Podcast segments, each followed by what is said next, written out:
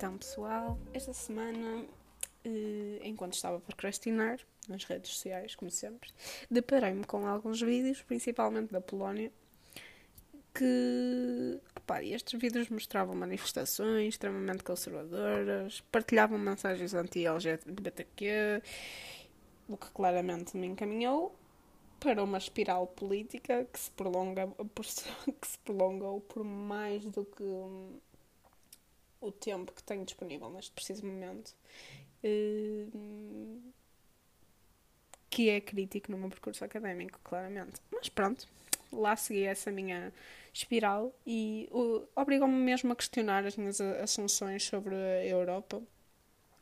Porque a Europa onde eu vivo, ou que eu achava que vivia, é supostamente líder da mente aberta, mas até até eu precisei levar um estalo na cara e, e realmente pesquisar sobre o assunto para perceber que as coisas não estão assim a correr tão bem como, como se acha que está.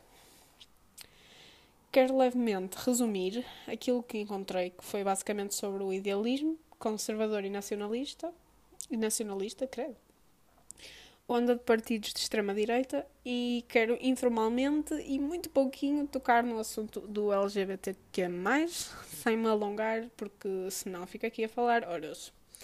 Mas, para iniciar o tema, vamos falar da origem, que é a Polónia, e o que, se, o que raio se passa na Polónia neste preciso momento, porque o clima de política da Polónia está um grande caos. Mesmo durante a pandemia, os polacos sentem-se obrigados a retornar às ruas para protestar sobre temas como aborto e, e educação sexual. Eu nem sei falar, eu estou mesmo chateada com este, com este assunto. Passei horas a pesquisar sobre isto e. Pronto, vou-vos falar dos projetos de lei. Basicamente são dois projetos de lei.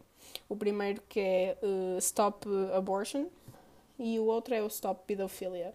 O Stop Abortion é um projeto de lei uh, sobre o aborto, obviamente, que restringe ainda mais as condições uh, atuais do aborto, que neste momento é só legal nos casos mínimos de violação, incesto, malformações ou se for um perigo para o corpo da mulher, para a vida da mulher. Mas uh, o mais chocante, pelo menos para mim, neste momento, porque pronto, um, é o projeto de lei Stop Pedofilia. E sim, parece perfeito, claramente ninguém uh, é pró-pedofilia, e se são, por favor, deixem de ouvir já. Mas basicamente, em vez de tornar esta, esta lei útil, cria limitações, ou melhor, criminaliza o ato de disseminar informação sobre relações sexuais como nós. O que significa que todas aquelas aulas em que aprendemos sobre relações sexuais seguras são consideradas, como disse, criminalizadas e uh, que estão a disseminar ideais de pedofilia. Claramente, ambos os projetos de lei são apoiados pelos partidos de extrema-direita polacos. Isto, para além de ser ridículo, é um golpe dos direitos das mulheres e é um golpe gigante ao direito à educação das crianças. Para adicionar a este imenso shit show que é o governo polaco neste momento a aproveitar-se da pandemia para conseguir passar estes projetos de lei, quase 100 municípios polacos há dois meses, ou melhor, em fevereiro, para ser mais específica, ou seja, nem foi há dois meses, ou foi? Não, foi há três meses.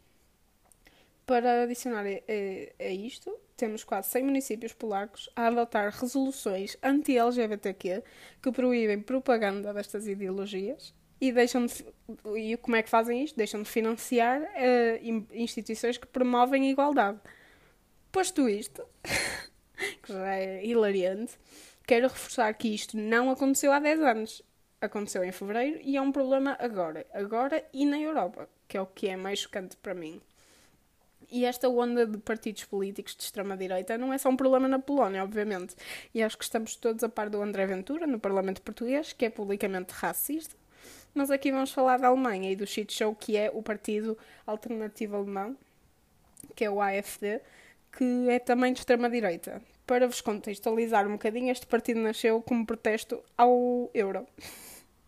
Desde 2017, quando conseguiram entrar no Parlamento, adotaram ideologias conservadoras, como a maioria dos partidos de extrema-direita, como anti-imigração, anti-LGBTQ, e conservação da ideologia tradicional família. Desculpem, mas é que isto deixa-me mesmo chateada a falar destes assuntos. Hum, e agora, em pleno 2020, um quinto dos membros deste partido estão sob vigilância da polícia por se apresentarem como um perigo para o Estado alemão. Esta situação toda, mais os três atentados que existiram na Alemanha este ano, racistas, fizeram com que o partido tivesse que se dissolver. Que também para mim é minimamente hilariante. E agora questiono-me seriamente, e fez-me questionar, e fez-me perguntar, eh, questionar as minhas ideologias, o que eu achava da Europa, porque claramente a Europa tem as suas falhas, e, e o que eu achava dessas falhas é que eram principalmente de muito orgulho na própria cultura, como a Alemanha, a França, mas não está assim tão longe e uh, ideologias de extrema-direita, como já se ouviu falar muito, estão cada vez mais a entrar no, nos, parla nos parlamentos. Aliás, apenas três países europeus não têm representativa, representatividade desta, da extrema-direita no parlamento. E a minha questão é, o que é que nos espera politicamente e economicamente depois desta pandemia?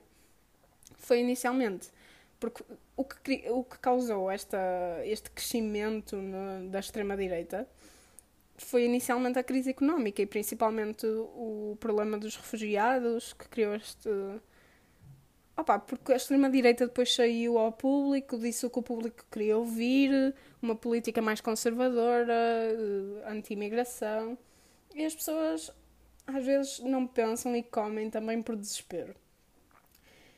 Mas vou dar um belo exemplo de como crises uh, mundiais, crises, tragédias.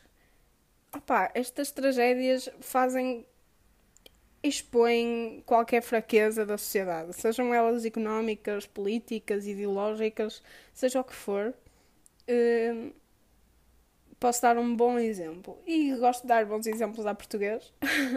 e vou falar da tragédia de 1755 eh, que passa a explicar. Na altura, em 1755, a política ainda envolvia fortemente a, a religião, ou seja, missionários uh, tinham muito poder, no, pronto, tinham muita influência na política e um, o que isso, o que é que vocês vão se rir porque eu rimo.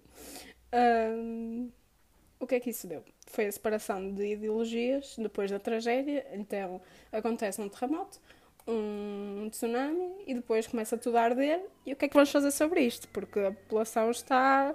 60 mil pessoas morreram. O que é que vamos fazer sobre o assunto? Marquês de Pombal eh, diz enterrar os mortos e cuidem-se os vivos, ou pelo menos seguia esta ideologia, e depois uh, um missionário com grande influência política chamado Gabriel Malagrida, peço desculpa se estou a dizer mal o nome, aconselhava os portugueses a, a rezar e confessar os seus pecados. Porque era, era uma tragédia vinda de Deus, porque os portugueses não estavam a seguir a ideologia, não sei o quê, a religião. O que para mim é hilariante. Mas assusta-me, assusta-me, faz-me questionar o futuro do, da Europa, o futuro português e principalmente faz-me valorizar o que é português. Apesar de que só ganhei uma grande vontade de fazer um podcast sobre o André Ventura e sobre esta candidatura à presidência e sobre quem está por trás dele, que é a gente que defende a colônia, o, oh, as colónias e. Opa, é super interessante, acho que deviam estar a par do assunto. Uh, e gostava de saber a vossa opinião também. Não sei se vocês queriam incentivar também a vossa procura e a vossa pesquisa neste assunto da Polónia e da Alemanha, não só da República Checa também, que tem um presidente com ideais de extrema-direita e a França também, anti-imigração. Opa, é mesmo uh, importante que todos façamos o nosso papel em pelo menos pesquisar e estar atentos sobre o assunto. E espero que, que gostem. Que gostem de procurar, porque eu entrei em toda uma rampage que nem tinha tempo para fazer. Mas pronto. Vá pessoal, fiquem bem. Fiquem em casa e vemo-nos para a semana. Tchau!